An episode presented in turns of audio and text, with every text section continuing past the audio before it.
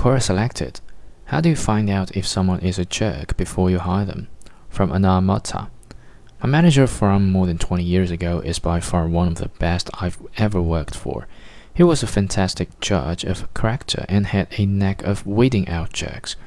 One trick he consistently employed during the interview process was the pen drop test. Partway through the interview, while they were mid conversation, he would intentionally accidentally drop his pen on the floor in between him and the interviewee.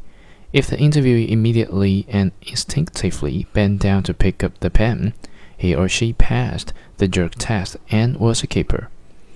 His contention was that a lot of people prepare well and can put up a nice person act, but how they react instinctively when the opportunity is to help someone or be kind presents itself is what's truly telling.